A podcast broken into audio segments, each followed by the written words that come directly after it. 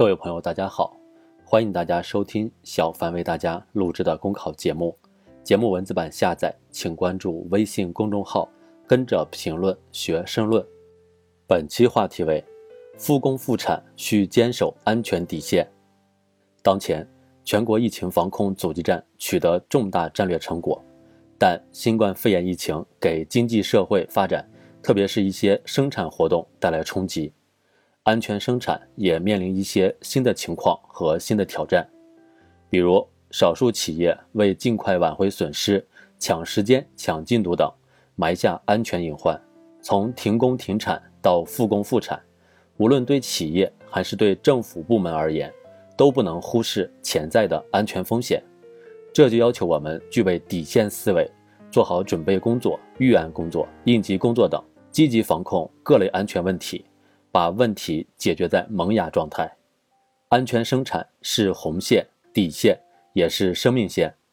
在经济发展过程中，要始终把安全责任扛在肩上，压实安全生产责任，建立安全生产责任落实机制，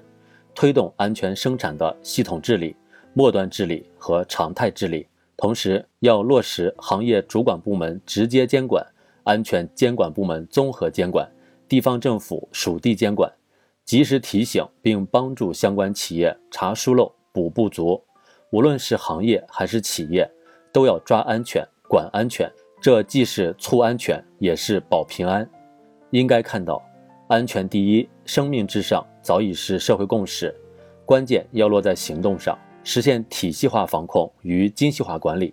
近期，全国将深入开展安全生产专项整治三年行动，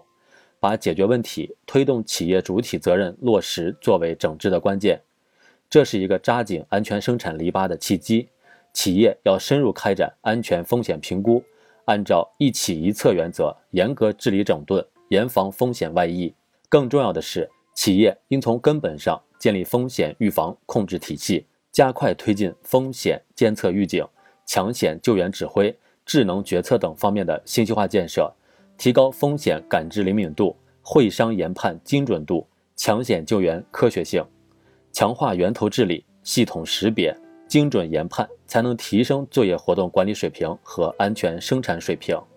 习近平总书记强调，各级党委和政府务必把安全生产摆在重要位置，树牢安全发展理念，绝不能只重发展不顾安全，更不能将其视作无关痛痒的事，搞形式主义、官僚主义。统筹推进安全生产领域改革发展。各级党委和政府都要认真贯彻落实党中央关于加快安全生产领域改革发展的工作部署，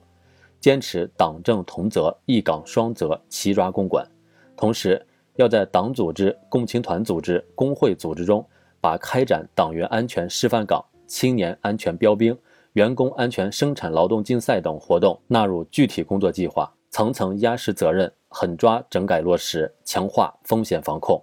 才能从根本上消除事故隐患，不断提高全社会安全生产水平，更好维护广大人民群众生命财产安全。五月十二日是我国第十二个全国防灾减灾日，以此为契机，加强宣传教育，通过普及安全知识、培育安全文化，开展常态化应急疏散演练等方式，让更多安全宣传进企业、进农村、进社区、进学校、进家庭。有助于完善公民安全教育体系，切实加强基层应急能力建设，多管齐下，常抓不懈，我们就一定能防范化解各类安全风险，真正的守住全社会的安全防线。本节目所选文章均来自人民网、求是网、学习强国。申论复习，请关注微信公众号，跟着评论学申论。